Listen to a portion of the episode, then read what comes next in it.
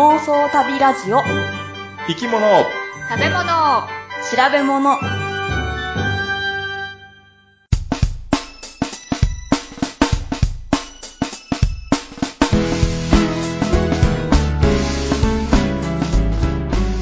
この番組は世界中の見てみたい生き物、食べてみたい料理、訪れてみたい国について、なかなかそのチャンスのない3人が調べたことをもとに妄想力を働かせながら語り合うラジオ番組です。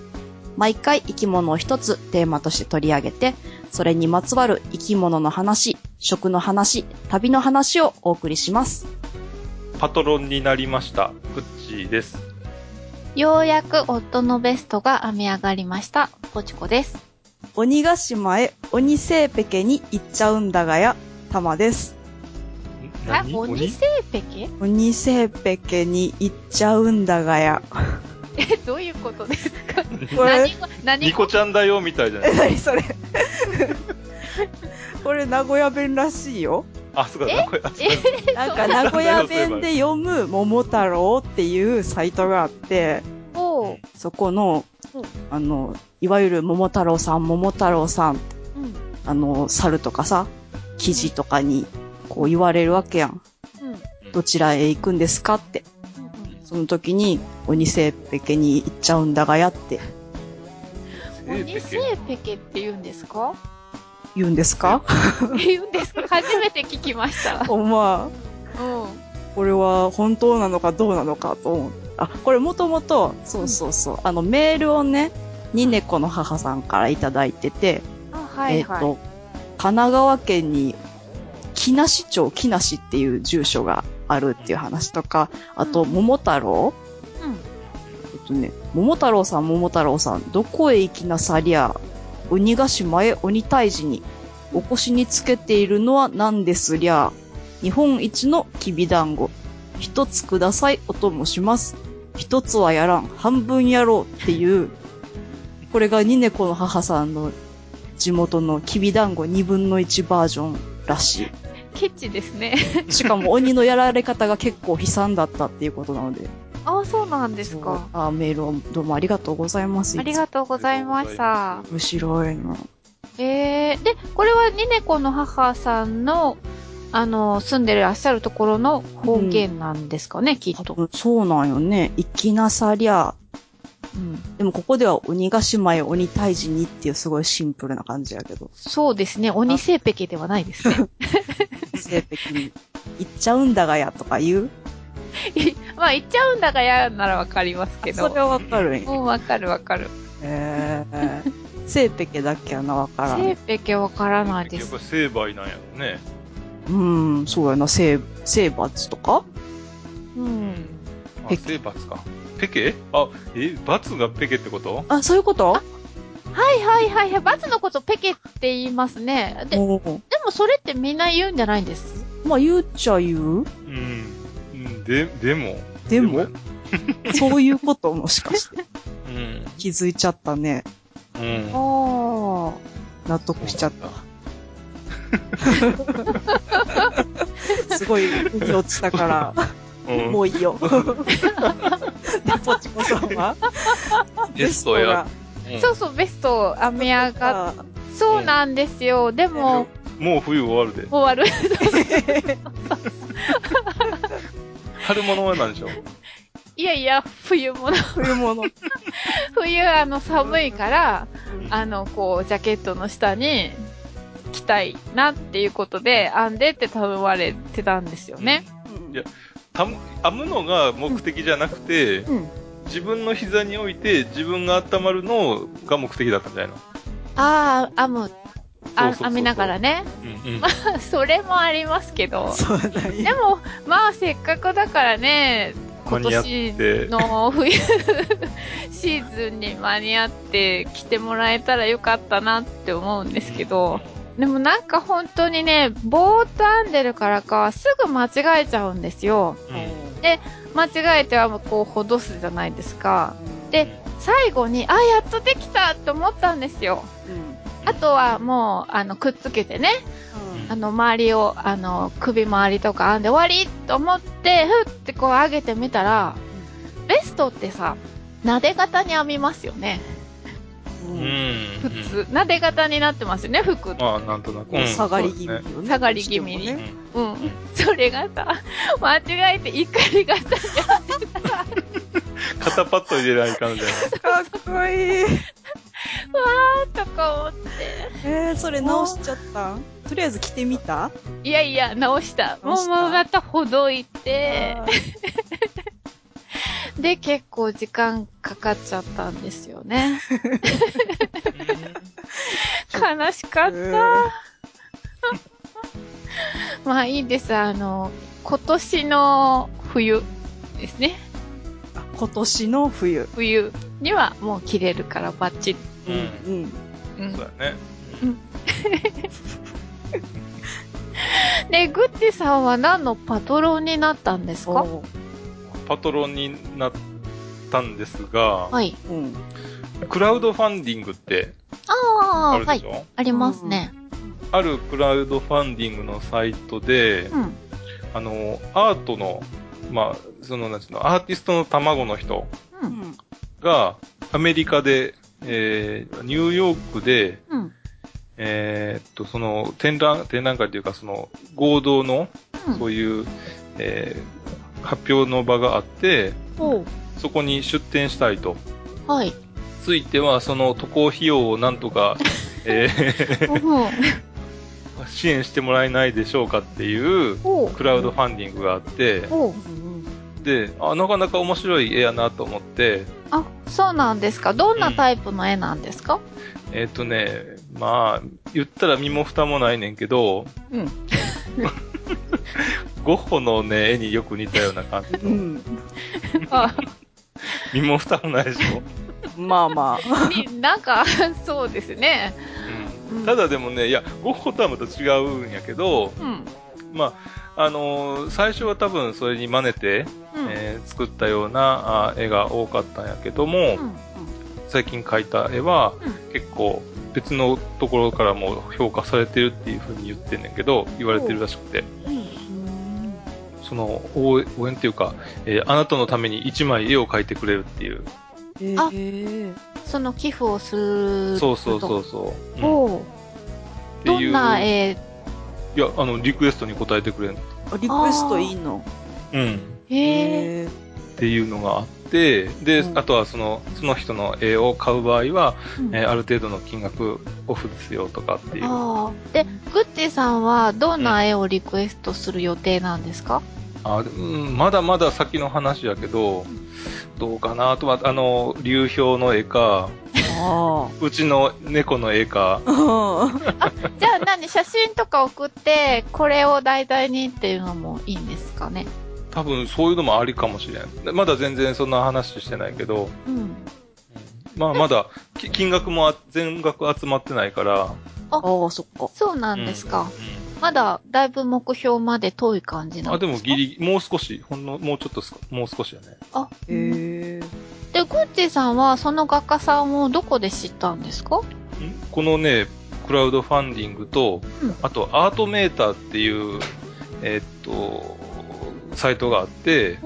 そこでもこの人、えーっとね、えー絵を出しててんけど、うん。あの、1、えー平、1平方センチメーターあたり、うん。いくらとかっていう形での、あの、絵の売りをしてえ？て、その、ええ。アートメーターっていうので、キャンバスのさ、大きい絵を描けば、うん。その平米あたりの金額に掛け合わせて、うん。絵を売るっていう。えー、出来とは関係ないんですか？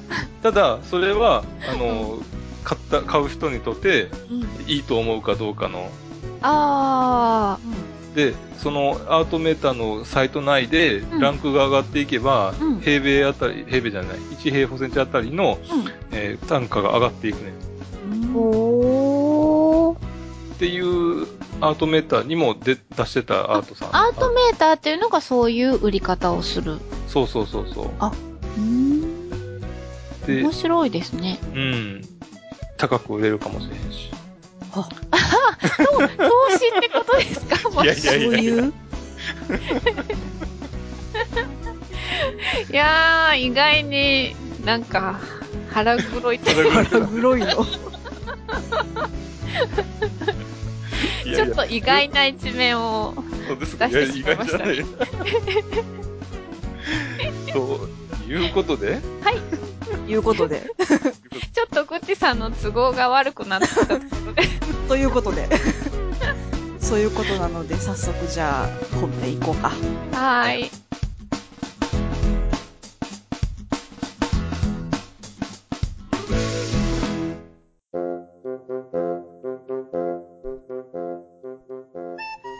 今日は TS さんのリクエストにお答えをしまして、はいアジを、アジですね。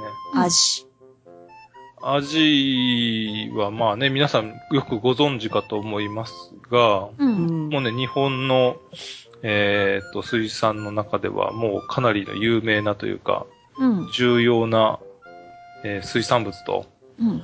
いうことで、うんえー産業的にもね、すごいえー重要な種類なんですけども、うん。あの、英語で言うとね、おい。ジャパニーズホースマカレルっていうえ名前やね。馬？ホースは馬。マカレルは？えっとね、とサバ。うん。ほう。日本の？馬馬のサバ？サバ。どういうこと？馬要素がわからんけど。なぜ、なぜ、ま、あの、まあ、でも、英語で言うマカレルって、こういう、なんていうの、防水系っていうのかな。アジ多分知ってると思うねんけど、うん。あの、アジの体のお形としてはさ、うん。ん。流線形というのか防水系っていうのか、ああ、はいはい。頭が、あの、尖ってて、真ん中膨らんで、また尻尾が閉じてるっていう、うん。そんな形をしているう魚なんですけども、う。うんん。そういうう防水系をしたような魚のことを結構マカレルっていう風に言うみたいなんですよね。だからもう一色たうん。で。日本ではねうん、やっぱり重要な魚というだけあって、うん。二文字やしさ。二文字って自分だったんだっけ？ななんか文字数がなんかやった気がする。いやいや、あの、うん、俺の勝手な妄想ですけどえ、も、何やった？文字数が少ないと少何ないほどえ重要、身近な生き物だっていうこああ、そうやったか。はい。はいはい。うん。うん。アジはやっぱり二文字やから、さらにね、えー身近な生き物なんだろうと思うねんけども、おーえーっと、そのアジについては、まあ、あの、サバもそうやしさ、だから、身近な魚については、アジとサバをちゃんと区別してるわしわけやし、ああ。日本ではね、え、うん。外国では一緒なんですか？マカレルで一括りにしてるわけじゃない？そっか。大体でもあんまり見たことないですけどね、外国で。サバはよく見るけど、アジってあんまり見かけないですね。へそう。ーだって、マカレルって読むんですよ。マカレルやな。めちゃくちゃ日本語読みしてるけど。なんかね、地方によってはまた、えーアジの名前の読み方が違ってきたり、うん大きさによって名前のが違ったりしてるらしくて、おうまあ、アジは、まあ、あの、マアジっていうかね、それはもう、日本の、まあ、ほぼ全国的な呼び方やねんけど、うん。その、1キロメートル、あ、違うね、1キログラムを 超えるものは、えーと1キロ超えるって相当大きなアジですね。うん兵庫県のね、南淡路市では、鬼アジって呼ぶらしいですよ。鬼だ。うん。鬼が出てきました。普通のやつを平アジ。うん。うん。あと、丸アジっていうのもあるらしくて。あうん。まあ、アジの、おをサイズで呼び分けたり、あ。う。うんん。例えば、あの、アジコとかね、ちっちゃいやつをアジコとか、小アジとか、ああ。アメアジとかさ、ううんうん。って言ったりして、これも、ちっちゃいやつ、ちっちゃい時、あ、子供の頃にさ、う。うんん。あの、海で釣りして、うん。あの、小アジ釣ったり、豆アジ釣ったり、同じやけど。大きいのは釣れなかったんですか？そうそうそう。でもね、釣って帰って、え頭と、まあ、内臓を取って、うん。あとさ、アジの特徴としては、その、お腹の底、外側にっていうか、横側にうん、前後って言って、あの、あ硬い鱗っていうのかね。うんうん。あれあるやんか。うん。そこを取って、うん。で、えー素揚げっていうのか。うん。唐揚げ。そうそうそう、唐揚げかな。で、南蛮漬けかな。うんうん。そしたら骨まで全部食べれるしね。うんううん。ん。美味しいね。っていう風に食べた覚えがあるわ。うん。あ北海道の南部からうん。東シナ海まで、まあ、分布しているそうなんで、うん。えー結構まあ幅広い生息域かなと。アジの、まあ、一番多い水揚げの場所っていうか、うん。どこで取れるかっていうとね。長崎県で一番取れるみたいですよ。へー長崎の次に島根。うん。で、次に福岡、愛媛、三重という、えっ、と、漁獲高の、まあ、順位なんですけども、うん。えっと、この、えー TS さんのさ、メールにもあったんですけども、うん。うん。関アジうん。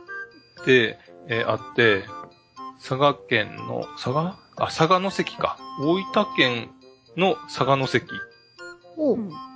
っていうところで取れたうん。あアジのことを関アジという風に呼んでるねんけども、うん。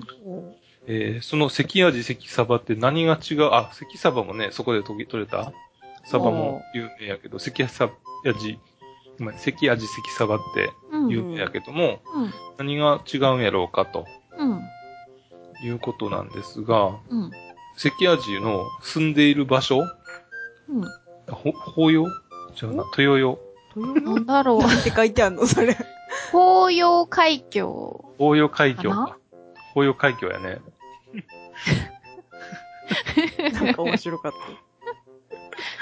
法要海峡やね。これ法要海峡でもね、瀬戸内海と太平洋の境目にあって、こうん。うん。で、えーその、えー保護瀬っていうその瀬があって、あの、つ、あ、ちょっと浅いところかなああ、う。はいはい。で、そこは、えー九州と四国が接近していて、すごい海峡になっているので、うん。潮の流れが非常に速いそうで、ああ、うん。で、そこで、えー餌になるプランクトンだとか、うん。えーそういうのが豊富なので、うん。その背のところで、えーサバアジが寝ついついてしまったと。しまうっていうか、居つくて、居ついて、うん。で、その居ついた魚を、うん。おおせつきの、この、あの、せつきのさ、魚っていうらしくて、うん。そこのせつきの魚は、う。えー水温の変化が少なくて、えー潮の速さが長い、早いので、うん。えーこの海域で生息するアジは、えー肥育が良くて身が締まっているとされてるそうです。うん。だから美味しいの？うん、で、まあ、まずそこにいる、その、体の特徴もあるし。プラス、そのね、えー漁法も違って、あ一般的にサバを取るのは、えっ、と、巻き網だとか、定置網だったり、底引き網うん。だったりっていう、網でさ、囲って、一色たにして、海にからぐーっと陸に上げていく、うん。うん。そういった網の取り方っていうか、魚の取り方すんねんけども、うん。この関アジっていうのは、うん。えっ、と、一本釣りで取れるらしい。へおえう。なんかマグロみたいな。そうそう、カツオ、マグロ？あ、カツオうんあ、マグロ？あれ、うん、カツオ？そうマグロもいるかな？うん。うんで一本釣りにすることによって、うん。その、海からさ、上がってくるときに、うん。うん。えっ、と、底引き網だとか、巻き網とかだったらさ、こう、周りの魚と、こう、ぶつかりながら。ら上がってくるやんか。うん。そうすると、もう傷もついちゃうし、うん。鮮度も落ちちゃうので、うん。あもう一本釣りにして、鮮度はよく、釣って、上げると。うん。そし、て、その、えー、わざわざさ、重さを測るのに、うん。えー水から上げて一個一個測るんじゃなくて、うん。もう大体これはこれぐらいの重さやっていうのをさ、水面から見て、もうそれで、えーこいつ買うっていう風にして買うそうです。え、じゃあもう水の中で生きてる状態で飼われていくの？そうそうそうそう。お鮮度も抜群と。あ。あ、なるほどね。で、今度は出荷する場合は、うん池締めというのが行われて、うん。なんていうのかな、えー血抜きしたりだとか、うん。で、えー臭みを落として、で、それで、えー出荷されるので、うん。もう魚の鮮度が落ちにくいと。う。うんん。で、基本的には、まあ、そんだけやって鮮度を良くしてるんで、やっぱり、関アジは刺身として食べられることが多い。せっかくね、そうやってやるのにね、焼いちゃったらちょっともったいないってあれやけど、うん。ね。食べてみたい。で、大体ね、えー3月から10月が旬らしくて、うん。まさにこれからこれかがうんうん。うん。そう。やっぱりね、これ、旅行がてら行かないとうん。食べられへんと思うよな。一応でも名古屋でも売ってますけどね。本当に？高いけど。関味？はい売ってますよ。うん。あの、デパ地下の魚屋さんなんか行って。あうん確かに。うんでも高いよな、そした高いし、どうなんでしょうね。それはもう、ね、産地で食べるよりはもう全然鮮度違うでしょうね。ら。うん。うん。で、この関味、関サバっていうのは、あの、だんだん高級ブランドしとしてさ、認知があーされていくんねんけども、うん。うん。どんどん偽物が出るようになって。ほう。うん。偽物？なんでもそうですね。うん。そう牛まあ肉とかでもそうだし。そうそう。ただね、基本的には、うん。場所で取れたものをどう処理するかで、えーブランドにしてるから、う。うんん。えー先ほどのそのね、佐賀の関町のうん。漁協で取れたものを、えー関味、関サバとして登録商標をうん。して、でそれが認められたんで、うん。えーそこで出荷する味はうん。関味だし、うん。ほそこで出荷するやつ以外のものは関味って言っちゃダメっていうことになって、う。うん。ああ。しっかりね、まあ、それでも偽物が出るのかもしれないけども、う。うんん。一応、もし偽物が出したら罰せられますよと。あでね、対岸にあるね、三崎漁港っていう漁港、愛媛県の佐田岬の方にね、ははあって、それは花味って呼ばれてんねんけども、ほおー関味と花味っていうのは、うん。その魚自体は同じやねんけども、う。うんん。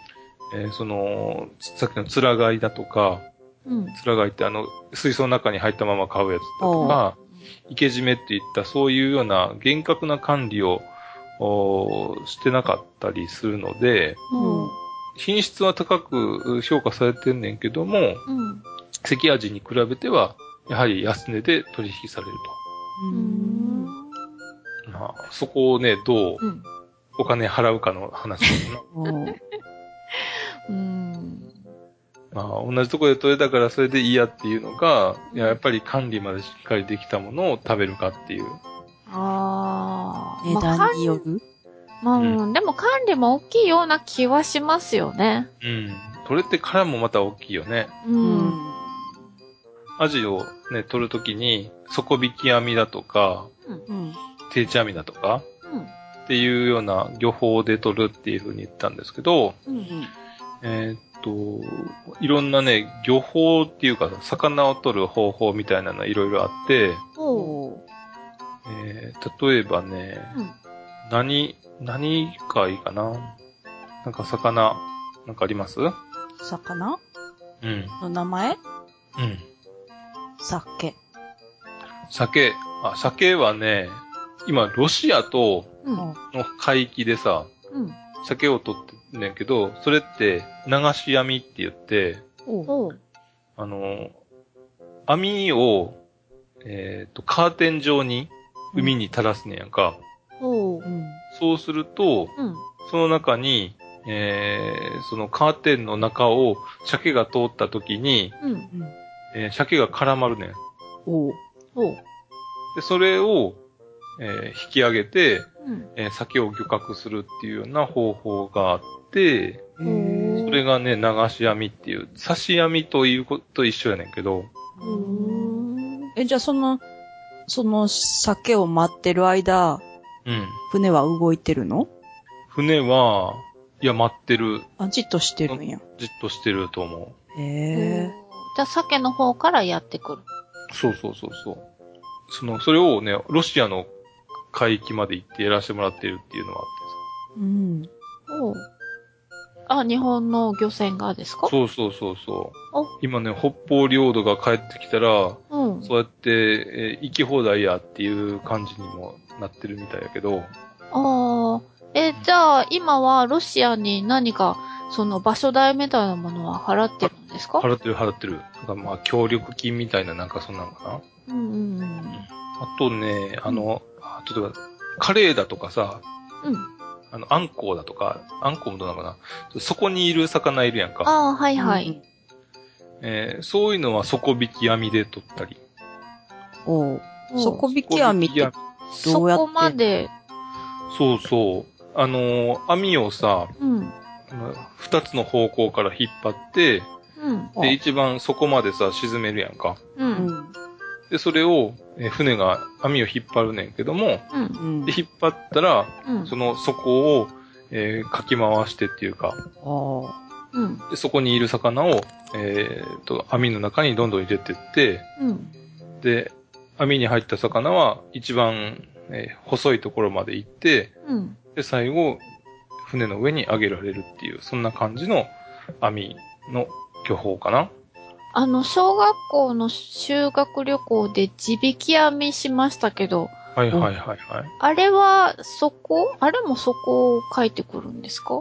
もう、だって、網がやってやって、ただ、朝行って、うん。ギューってなんか、それを引っ張るだけだったから、うん。実際どういうもんなのかよくわからなかった。うんあのね、あれって、片っぽを、あの、陸、ロープをさ、陸上からひ片っぽ持ってて、うん。で、網のお方を、なんていうの、ふちっちゃな、えー船で、うん。沖の方に網の口を持ってって、うん。うん。で、もう片っぽをもう一回、あの、別の浜の方に、うん。えーロープを、えー陸に上げて、うん。で、両方からロープを引っ張ると、うん。えーその、ロープとロープの間のうん。沖の中、沖の側にいる魚が入るっていう、はあはあはあ。うん。それが、まあ、地引き網かな？っていうことかな。うーん。だから、まあ、例えば、えー網の深さがさ、1メートルとか2メートルとかっていうぐらいだと思うねんけど、うん。それぐらいの範囲にある魚を、まあ、根こそぎ取るっていう感じかな。あ、うーんん。なんか大して取れなかった記憶があります。ええ。あんまりね、岸の近くってそんなにたくさんいないんじゃないああ、そうなんでしょうね、うんきっと。うん。本気の漁に出てるやつの網取れてるところ見てみたいな。うん。ああ、テレビなんかではね、すっごい、なんかもううじゃうじゃとうじさ、ゃうじゃ気持ち悪いぐらい取れてる時ってありますよね。うんうんうん。うん。あれ見てみたい。そうだね。だって、あれをだってそのためにね、仕事してるもんな。地引き網は多分、あの、レクリエーションみたいなもんじゃない、うん、そうだと思います。うん。下手すりゃね、誰かあの、お情けで何ぼか入れてくれてるかも。ええ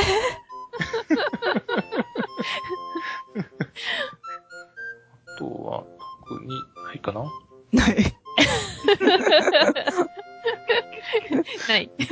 あとは特に今日ごめん、ないと。今日、そう、今日はね、あんまりね、準備の時間がありません。準備が、準備が、斬新な終わり方じゃ、今日はもう全部言ったぞ、みたいそう、そうそうそう、もうこれ以上出てきません。な。あ、なるほど。はい。以上です。はーい。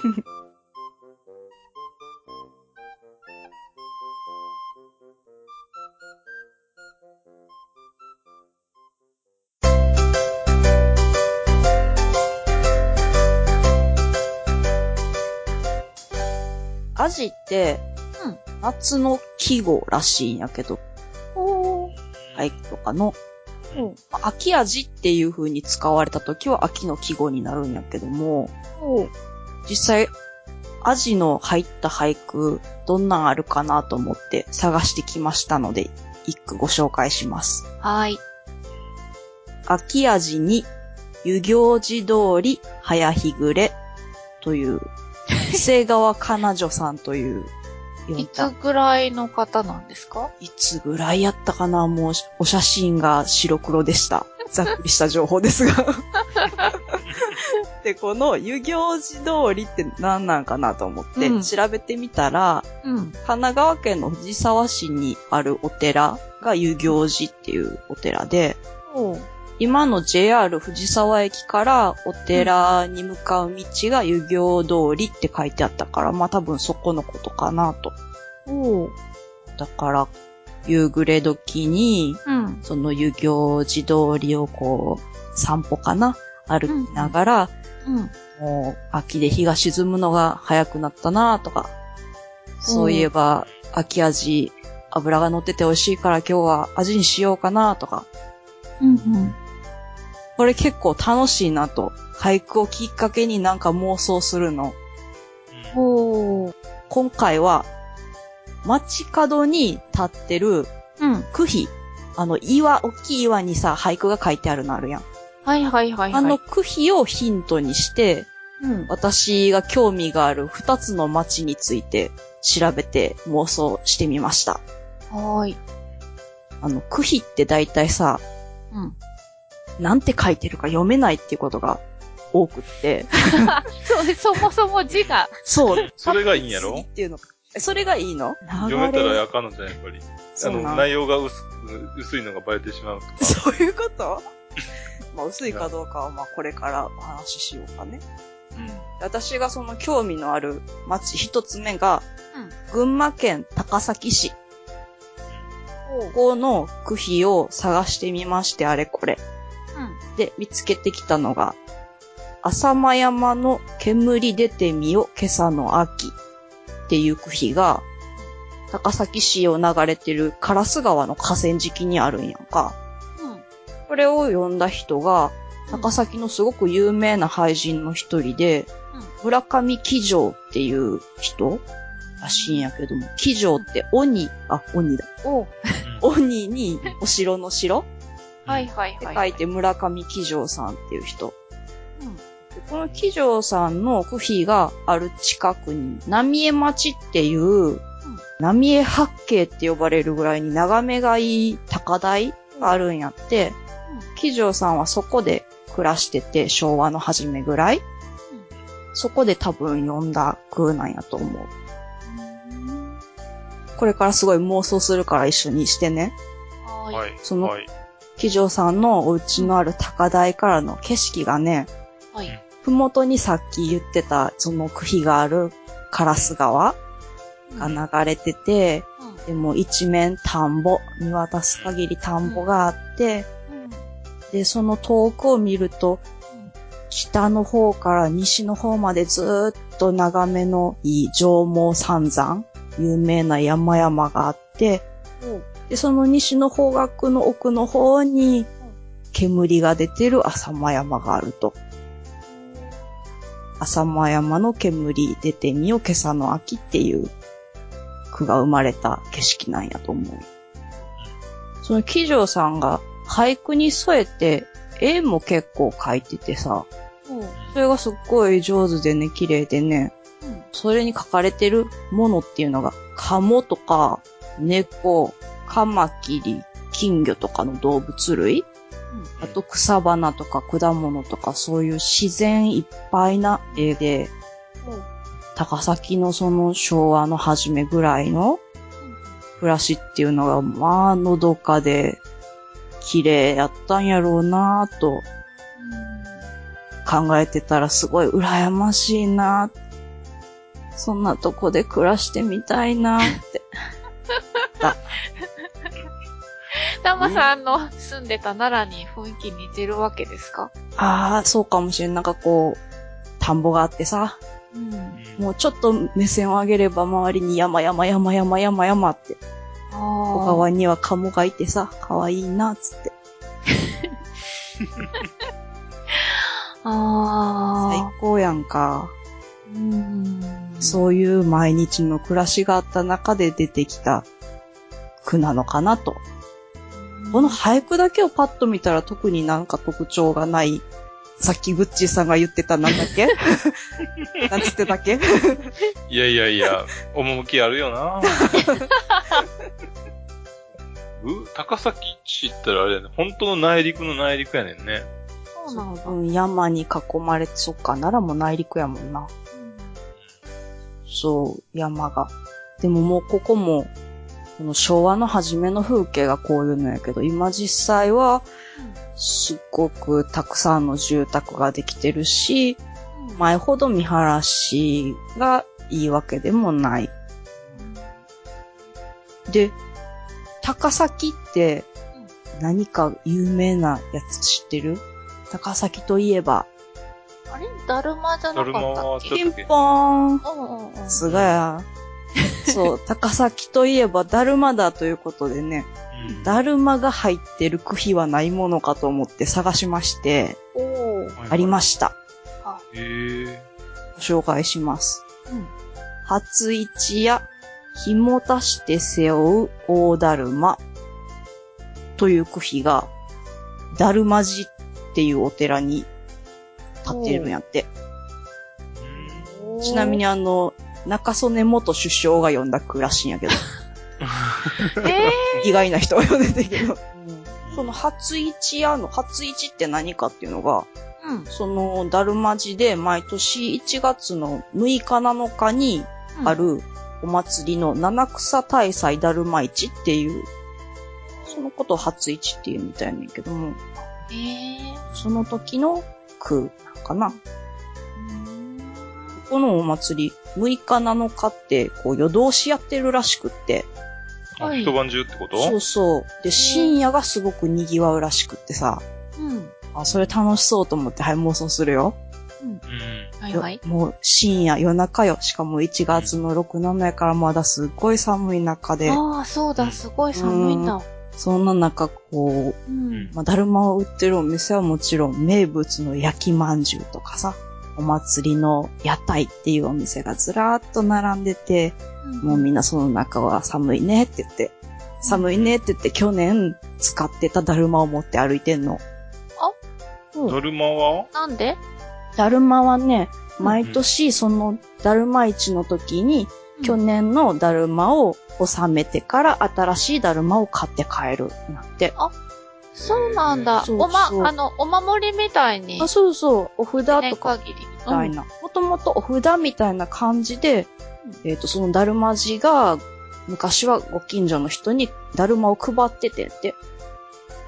なんかその名残っていうかその延長で今こういう感じになってるんやけど、そうだからみんな去年使っただるまを、しかもね、だるまなんか一人一個っていう高崎ではそれが常識って書いてるサイトがあってんけど、あれはえ、なんかな？一家に一個じゃなくて、一人一だるまみたいな。商売上手うんだな？いいね、ビジネスモデルやね、それね。毎年だって買わないかんねんもんね。もうそうでよ、。で一人一個。そう一人一個。うん大きいだるまからちっちゃいだるままで、もう、所狭しと並べられてて、そこから一個、今年のだるまはどれにしようかなって言って、やっぱり大きいの買った方がご利益があるんでしょうね。そうやろねやっぱり大きさってそういうことなんかな。わかんないけど。それね、かぶれるやつもあんの？かぶれるやつ？かぶれるやつは基本ないと思うけど、うん。そうなんや。あの、高崎市の非公式ご当地ヒーロー。非公式やから勝手にやってるだけのご当地ヒーローで、うんダルマンダーっていううんのがいて、まあ、今回高崎が気になってるのはそのダルマンダーのおかげというか、せいというか。せいなんや。ダルマンダーはタマさん不安だったもんね。そうね。ダルマンダー最近全然活動してないみたいやから、よくわからない。んですか。うんでもまあ、ダルマンダーの頭部はダルマでできてるから、うん。かかぶってるのがどうなのか。わからない。ダルマ市のその、なんていうかな、夜寒い暗い中でこう、露天の電球がこう、だるまを照らしてる感じがさ、あ、これ見てみたいな、楽しそうやなと思ったけど、調べてみたら今、だるま市って、その、だるまじとお祭りにお店とかを出す露天商の組合とかがあんまり運営をめぐってうまくいってないらしくって。あら。で、2017年今年やね、今年の初めのそのだるま市は、二つに分かれて開催したらしいんやんか。あだから、私がこの思い描いただるま市は今存在しないっていうことになってってショックを受けたんやけど、ご利益なさそう。ーうん、そうね。その、多分お寺は七草大祭だるま市って言ってるけど、もともとは七草大祭だけをやってて、うん。でだるま市ってだるまを売り始めた理由って、もともと農民が生活苦になるような農作物があまり取れなくなったり、飢饉があったりとかいう時期があって、それを助けたいっていう風にお寺の人がだるまの作り方を農民に教えてんて、うん。で、そ、の農民の人が作っただるまを、あの、七草大祭で売りましょうって言って売り始めたのが、だるま市のスタートだったから、多分お寺は七草大祭に回帰していってるのかなっていう印象はあったけど、まああ、詳しくはよくわからない。まあね、どこももう、その、俳句が読まれてからは、何十年とか経ってるから変わっていくのはしょうがないけど、逆に俳句を読めば、その昔のことも見えてくるっていうことかもしれんけどね。ーうん。そうだな。で、も、俳句に残したことによって、それがね、ここで今、話が出るってことは、そう、俳句成功してるよね。成功してるよね。うん。大成功。しかも、句碑としてね、もう、うん。実物で立ってるからね。うんうん。うん。で、もう一個ねうん、あんまりその句碑と現実が変わってないんじゃないかっていう町があって、おう愛媛県松山市、はいはい。ここで見つけた句碑が、うん。ずんぶりと湯の中顔と顔笑うという種田三等家の句、ずんぶりと。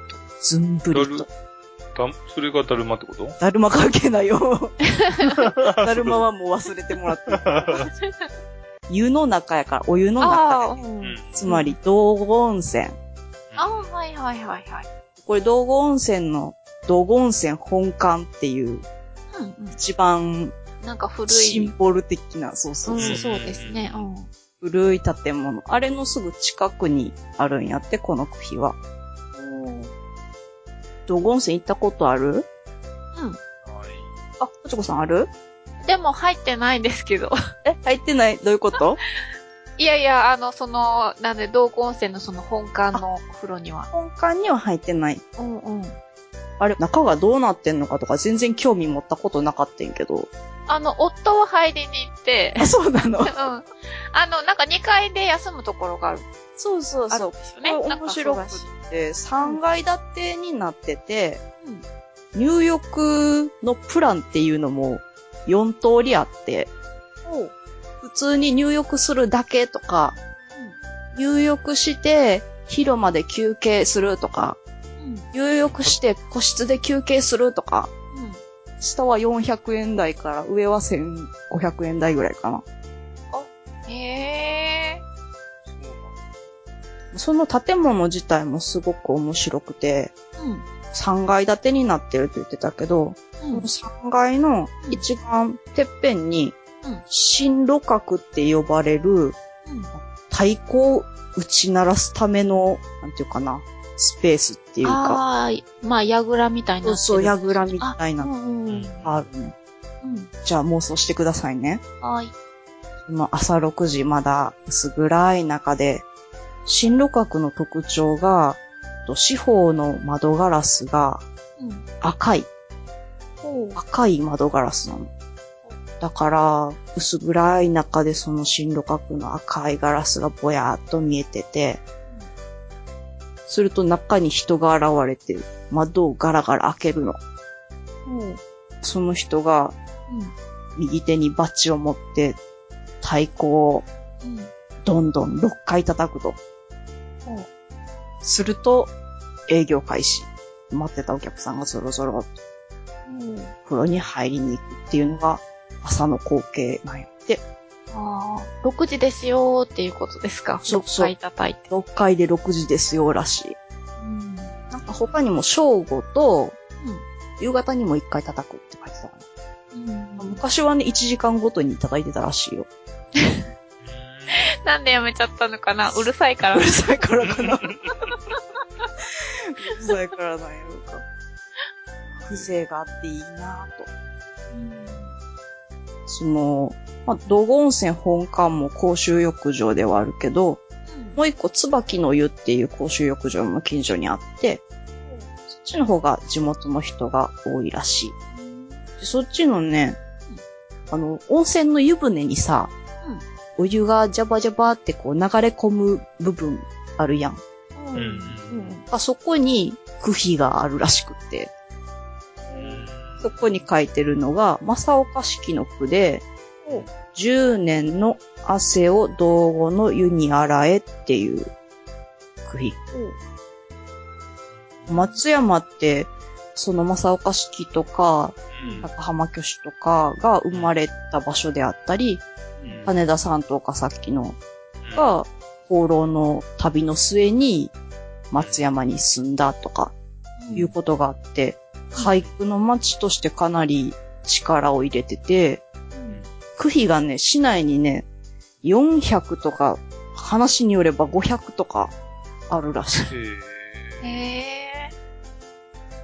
今までは旅先で区碑があっても、読めないから2秒ぐらい見て、スルーやったけど、これからはそれを見たらとりあえず写真撮って、ここにあったぞっていうのを覚えておけば帰ってからネットで絶対調べれば出てくるからさ。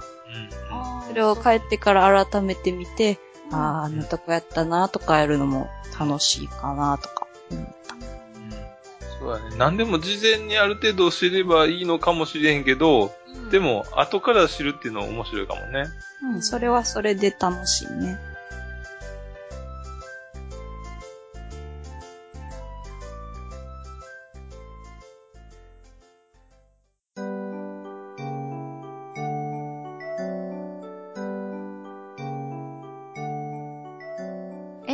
回のテーマはアジってことなんですけど、うん。アジ、どんな風に調理して食べるのが好きですか？うーん、南蛮漬け好き。ああ、小アジ。うん、小味ね。ああ。うんアジフライかな。おー、やっぱ男の人はフライ系好きですかね？あ、そうなの？いや、まあ脂っこいの好きですよね。そうなんや。油っこ、まあ油っここいってかいのかね。フライ。うん。うん。あまあ、好きやけどね。うん。美味しい。確かに美味しい。私、塩焼き、普通に。ああ。うんうん。っていうことでですね、唐突ですけれども、今回は、アジではなくて塩、お塩、唐突すぎてちょっと今、塩 焼きから塩。心がついていかんかったよ。すいませんね。いえいえ、もう。はい。で、グッチさんってサラリーマンですよね。はいはい。やっぱりお給料はお塩でもらってるんですかねえ？塩塩。そういうわけじゃない。さ、さ、え？ササララリーマン、サラリサラリーってお塩だっけ？ー。うん。あの、サラリーの語源はラテン語のサルっていう、え塩っていう意味で、あの、古代ローマ時代に、あの、兵士のね、給料をお塩で払ったってことがあったんで、うんうんお給料だけの働きがあるっていう意味うんで、サラリーっていう言葉ができたんだそうですよ。へじゃあ、塩、君は 5g ね、とかそういうこと？そういうことですね。え。えーそんなんしたら塩取りすぎちゃうやん。俺みたいな優秀な 高級鳥は。なんで笑った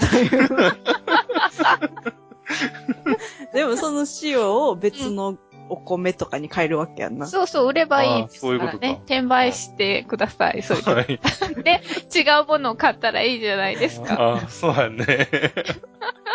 塩分取りすぎにはならんってことだよね。そうそうそうそう、頭使わなきゃね。うん。そう、あの、古代ローマでは、ローマ市民に福祉政策として、お塩と小麦粉を保証したんだそうですよ。塩と小麦さえあれば人間は生きていけるからっていうことらしいです。で、お塩ですけど、お塩を海水から作られてます。あと他にですね、岩塩とか、塩湖、塩の湖ですよね。うんなどからも取れます。まあ、これでもどっちも元は海水。うんうん。塩湖は海水が蒸発したものだし、その塩湖の上に土砂が堆積して、で、岩塩の層が作られたっていうことらしいです。で、塩湖についてはですね、えっと、他のポッドキャスト番組のそんな理科の時間っていううん仲がいいやつですね。そうですね。あの、グッチさんと、あの、仲のいい吉安さんが やっている、そんな理科仲のいいのねって言われたみたいな。え、なんか？仲、仲いいのねって言われて、あの、半分呆れ顔で、えー答えられたっていうふうに言ってましたけどね。いいじゃないですか。うんはい。仲良しのその吉安さんが、その、そんな理科の時間の中で、えっと、第204回かな？うんで、塩湖については詳しく説明されているのでお、はい。あの、興味のある方はそちらを聞いてください。はい。頼っていこはい。お願いします。でですね、えっと、まあ、古代から海水から塩を作ってたんですけど、う。塩を作る方法はいろいろありまして、あの、日差しが強いハワイなんかでは、石の器に海水を入れて置いとくだけで、まあ、勝手に水分が蒸発して塩が取れたんだそうです。うん。うん。まあ、あと、あの、乾燥した地域だったら、あの、干潟をせき止めて、うん。で、あの、天日にさらして塩を結晶化させたりとか、あとちょっと変わった方法としてはですね、熱した棒をは海水に入れて、で、塩の結晶を取ってたという。お？う ん熱したのを入れたらくっついてくるの？うん、あの、き、な、ジュって、あなんかこう結晶化されるんでしょうね。蒸発して、うん。ジュッとか。うん。なんかやってみたいなと思ったけど、あ、うん近くに海がないもんで。いや、海があっても熱した棒が難しそうやで。なんかあの、海でバーベキューかなんか、もしやられることがあったら、ちょっと棒熱してやってみてください。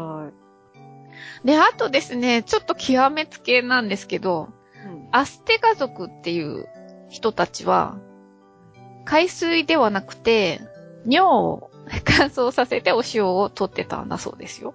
ええ ちょっと引きますよね。聞いた。ね海が近くにないところに住んでたんですかね。ああ、そっうか。ん。あ、そうか、山の上やったらでもないかもしれへんよね。うん、そうですよね。うん。うん、そうそう。で、あと、雨が多かったりとか、寒くて、あの、海水が自然には蒸発しないようなところでは、土器を作ってね、うんでその中に海水を入れて煮詰めてたんだそうです。ほうほだけど、この方法だと、あのーすごいたくさん燃料がいるんですよね。ううんなんせ、海水の塩分濃度って3%ちょっとぐらいなんですよね。だから、えっ、と、200ml? まあ、牛乳瓶1本分の海水を煮詰めてもようやく小さじ1杯強ぐらいしか取れないわけですよね。う。うんん。だから、ある程度海水を、あの、濃縮してから煮詰めるってことを途中から、あの、やり出します。うん。で、えっ、と、最も古い方法っうん。ていうのは、えっ、と、海藻を乾燥させるはっていうこと。うん。そうすると塩が起きますよね。あ。うんうんうん。うん。で、そこに浮いてきたところにまた海水をかけて、はあで、また乾燥させてっていうのを何回か繰り返して、で、海水をどんどん濃縮させたんだそうです。へえ。あと、有名なところでは、揚げ浜式塩田っていうのが、あの、能登半島にあって、う。うんん。あの、塩田に海水をこうバケツでパーって巻くんですよね。うん。うんなんだっけ？あれ、朝ドラでなかった？あれ、そうでした？わかんない。見たことないもん、朝ドラ。な名前は、なん、何のやつだったか忘れたけどなあ割と最近ですか、最近最近、2、3年のうちに。あ、そうなんですか、うん全然知りませんでした。ほー。じゃあ、あの、作り方もやってました？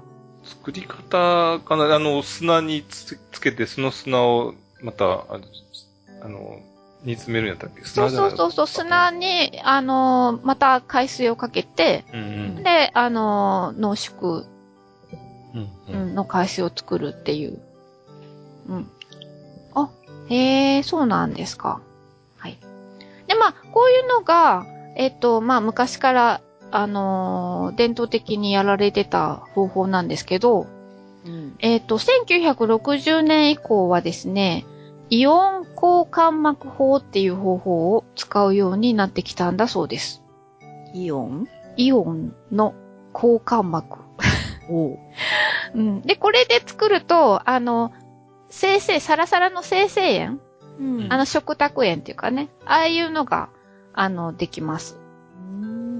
うん。なんかね、あの、説明はちょっと、あの、難しくて、うまく、あの、できないんですけど、一応、あの、書いてあるところを読みますよ。はい。はい。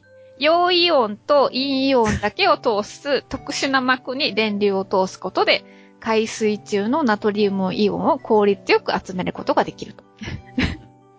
まあ、あと詳しいことは、あの、ググっていただければ。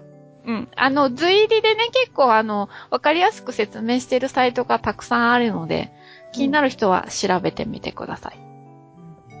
うん。で、この方法のでも一番優れてる点っていうのは、室内でできるっていうことなんですよね。ほうほう。うん。だからお天気に左右されずに安定的にお塩を作ることができるっていう。ああ、それは大事やんね。そうそうそう。今までの方法だとね、あの、お外でやってるから、雨続きだったら全然お塩できないですもんね。うん。うん。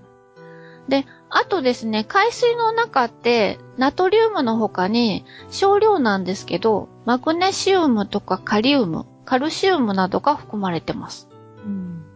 従来の方法で作ったお塩は、まあこういう成分がそのまま含まれるんですけど、うんこのイオン交換膜法で作ったお塩は、あの、ナトリウムだけの純度が高い。うん。まあ他のものも多少は混じるらしいんですけど、まあナトリウム純度がすごく高いといううん。ことなんです。で、あの、味なんですけど。あの、ナトリウムは、まあ本当に単純にしょっぱい味。うん。で、マグネシウムは苦いとか、うまい、うまみとか、コクとか。で、カリウムは酸味、あとね、なんか鉱石的な冷たさって書いてあるんですけど、どんな感じ？冷たさ。うんヒヤってする。ヒヤッとするんですかね。あと、キレがあるとか。キレがある。うん。たよくわからんあれやな。ワインのワインみた表現。いな。そうそうそうそう。わかんないですよね。あと、カルシウムは甘みがある。甘みを感じるものなんだそうです。で、あの、人の味覚って、単体の味よりも、割とこう複雑な味が混ざった方の方がコクがあって美味しいって感じるんだそうですよね。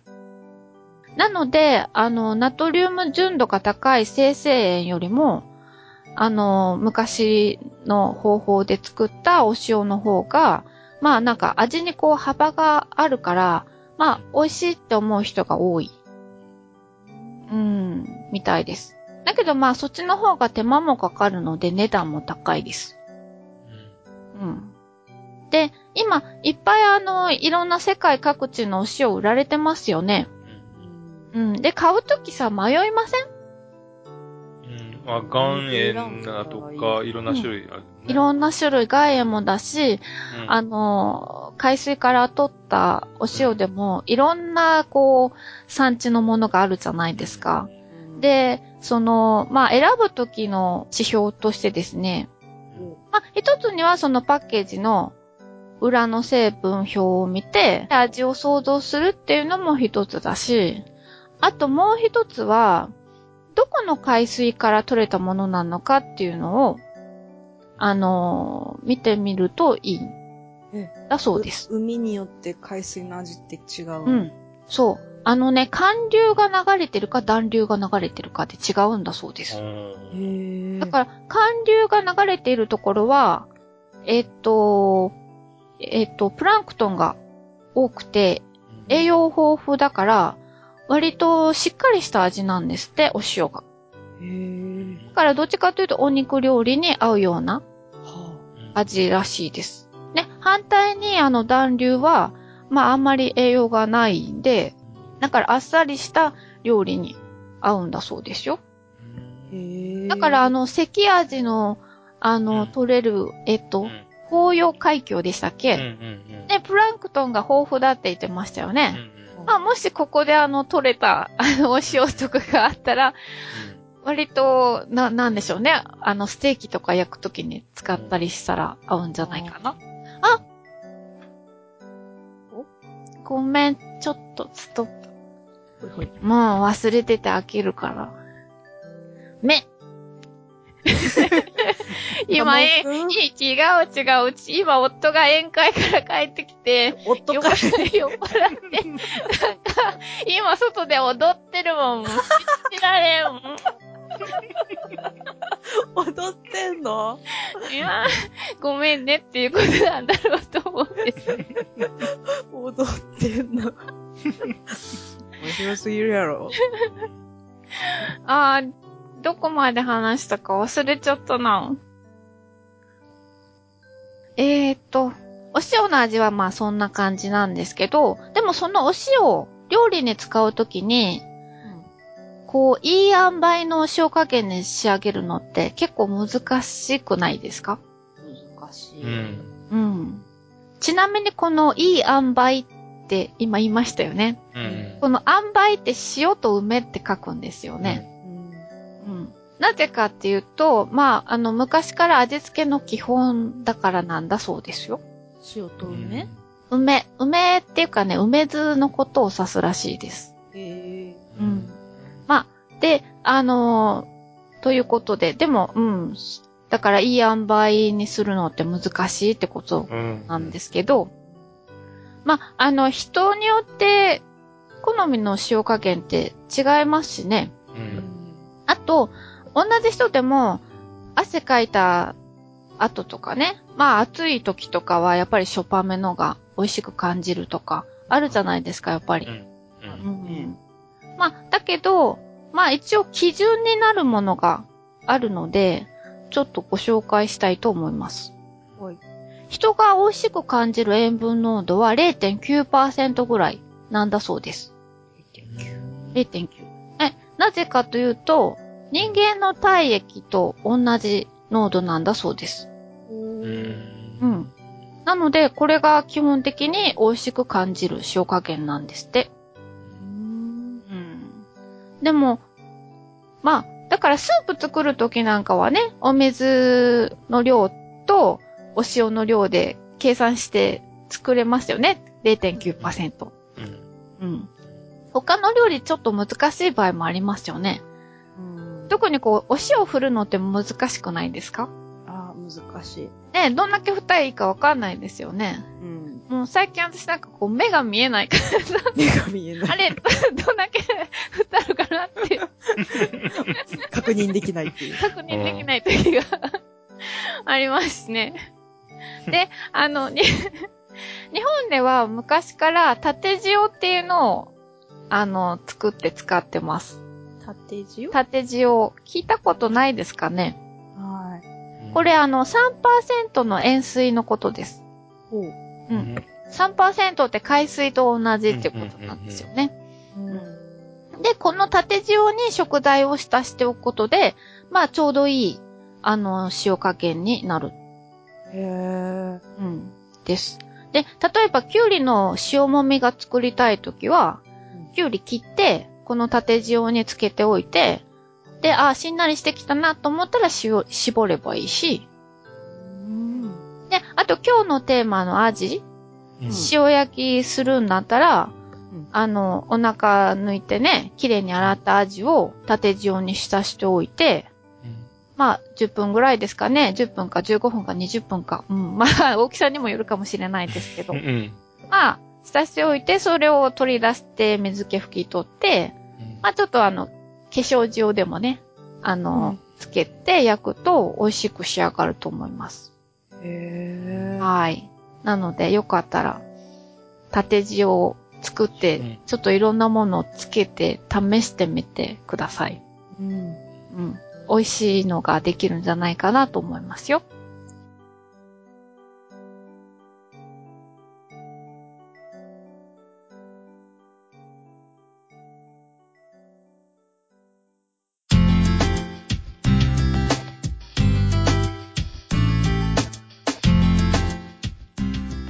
では今日もメールを2通ご紹介します。1通目お願いします。はい。キーアローヒさんからいただきました。グッチーさん、ポチコさん、タマさん、初めてメールします。放送50回並びに、ピノのピックコンプリートおめでとうございます。私はそんな理科の時間経由でこのポッドキャストを知って、サメの回から聞き始めた、まだまだ新参者です。初めて聞いた時に、お三人の肩肘張らないゆるい会話のやりとりがとても気に入って過去回から現在まで毎日通勤時間や就寝時に聞いております。最初に聞いたサメの回で、ポチコさんが勧誘ドロップをご存知なく、とても可愛らしい、ええって。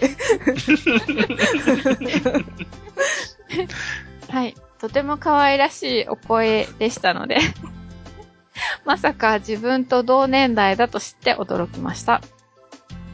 グッチーさんの話につられて龍涎香を購入し、その香りはとても良くて気に入りました。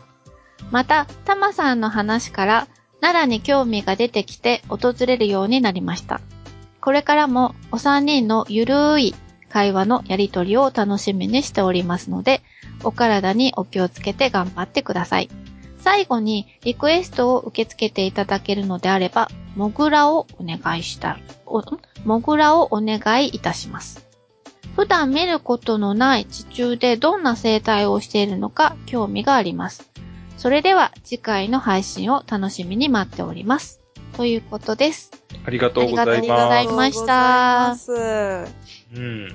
いやー、いろんなね、はい。えー、奈良にも興味が出るってすごいよね。うん。あ そこ？そ、そこですか？うん。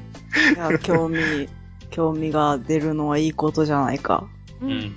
でも実際に龍涎香を購入しそうだね。うん。うんうん。ですけど、え、どこかで売ってたんですかね？コッチさんは通販で買ったんでしたもそう。そうそう。うん。通販で売って、多分同じやつやと思う。あ、そうなんですか。う。うんん、うん。なんかお寺の匂いがしたもんな。うん、うん そうそう。あ、そうだね。そういえば、あの、な、親父ギャグはがきはもう、あの、出さないんですか？いや、希望者がいないだけや。そうですか。そじゃあ、あの、希望していただければ、うんまだまだ、あ、龍涎香まだあるんですか？ありますよ。あそじゃあ、あの、匂い付きで。うんうん龍涎香の匂い付きの、うんウッチーさん特製、親父ギャグはがき、はい。うん希望の方は番組までメールをいただければ。いや、だって、なんだっけ、えっ、と、先月の上野動物園も、うん。あ誰も希望いないしね。あ、あ募集したんですか？え、先週、先月かうんうん。なんかああ希望があればって言ったけど、全く来ないからさ。あ。あそっか。ないもんはないもんでしょ。ないもんはないな。しょうがないな。やっぱりみんな自分からは言い出しにくいんじゃないですか？やあっぱりグッチーさんがいついつ行くからいかがですかって、いややっぱり募集した方が、余計傷が深まるんじゃない？そっか、そういう話だったっけ？そういう話だったな。え？あの、あ、はがきぐらいならいいですよ。うん。あそれでさ、でも、はがきくださいっていうのもいつも来なかったら寂しいですね。うん。まあ、いいですよ。どっちが全然みんなが知らないメールアドレス作って送るよ。ください。桜が。桜で。あとね、はいいいですか？いいよ。あの、勧誘ドロップなんですけど、おう。ドロップって、あの、調べてみたら、うん。なんか私全然違うイメージをしてました。おう。なんか勧誘だから肝臓の油でしょ？うん。だからもっとな、なんていうのかな、おばあちゃんが食べるような、そんなイメージうん。持ってたんですけど、なんか調べたらグミみたいなやつなんですねあ。、そうなん、甘いみたいだし、子供用にあるんですよ。うんへえ。これね、う美味しいから、めっちゃ食べたいねんけど、おう。2個までにしなさい。そうそう、あの、食べ過ぎは良くないらしいですね。って書いてある。うん。だからもしかしたら、食べてたかもしれないですね、私も。おちっちゃい。い時に。だけど、ああ、なんか、お菓子もらったぐらいに 思ってなかったのかもしれないなと思って。へということです。はい。ーはい。はい。すいません。ありがとうございましたありがとうございましたでは、次のメールお願いします。初めてメールを送らせていただきます。ゆりりんと申します。えーお三方のゆるくてほのぼのした会話、大大大好きです。えー日々妄想旅ラジオにどんなに助けられているか、いつもパワーをいただいて本業を頑張っております。えー私は猫が大好きです。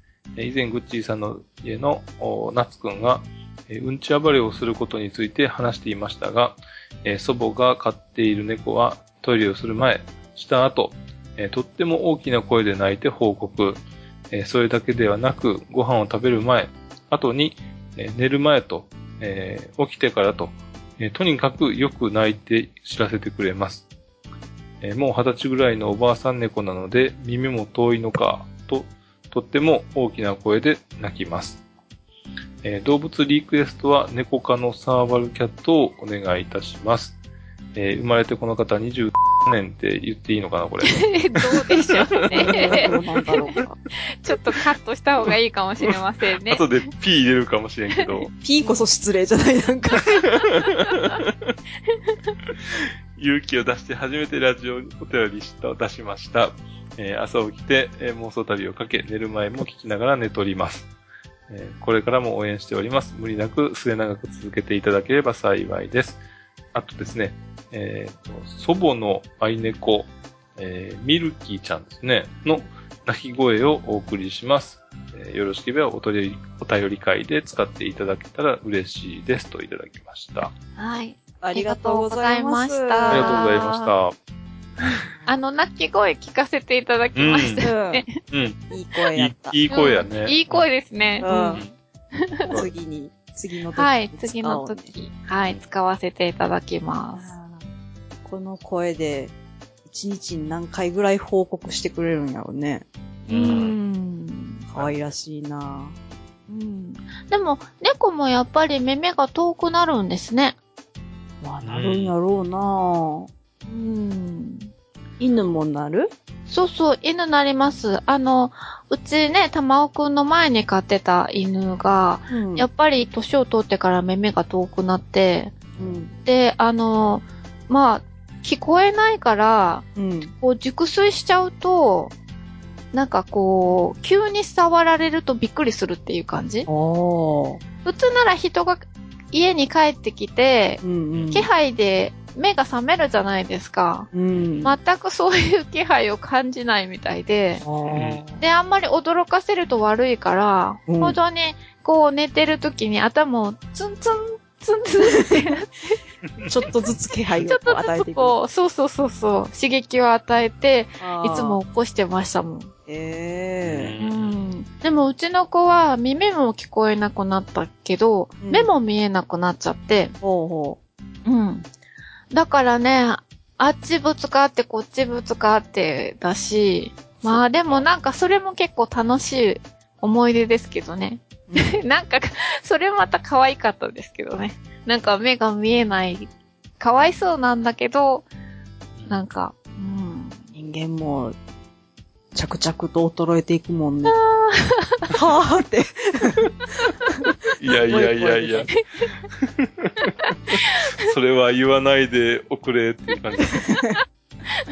いやいや、もう最近ひしひしと感じてますよ。まあ、だって、いつの間にかアニメのキャラクターがどんどんどんどん年下になっていくでも。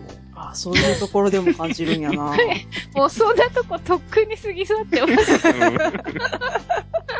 その次の境地があるんやね。そうやな。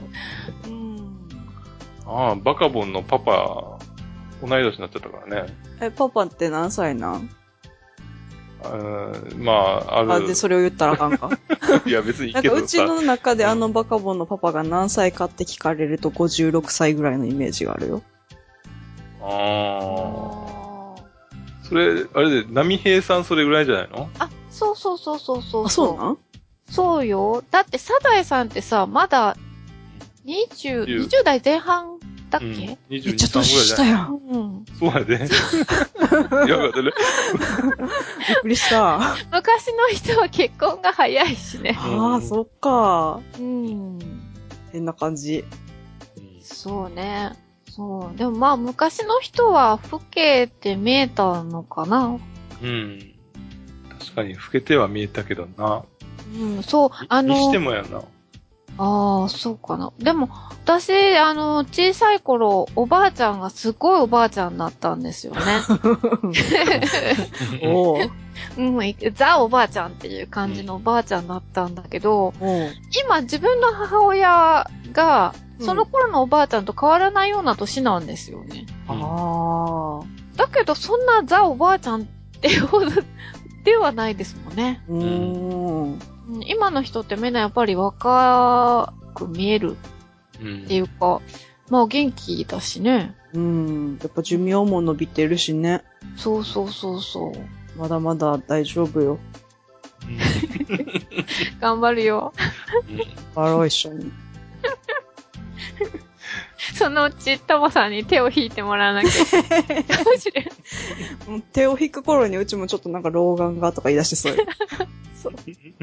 ゆりりんさんありがとうございました。ありがとうございます まだ、まだ P 歳やからね、なかなか、そんなまだ、大丈夫。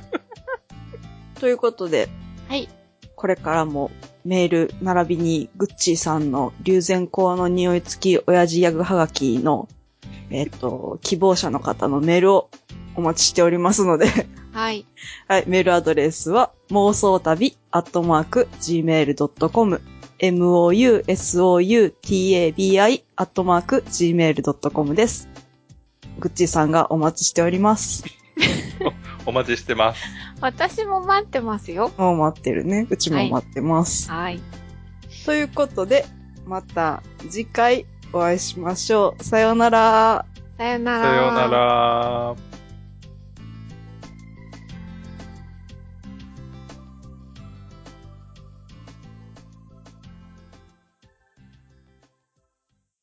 この番組はバックパッカーを応援するたびたびプロジェクトの提供でお送りしました。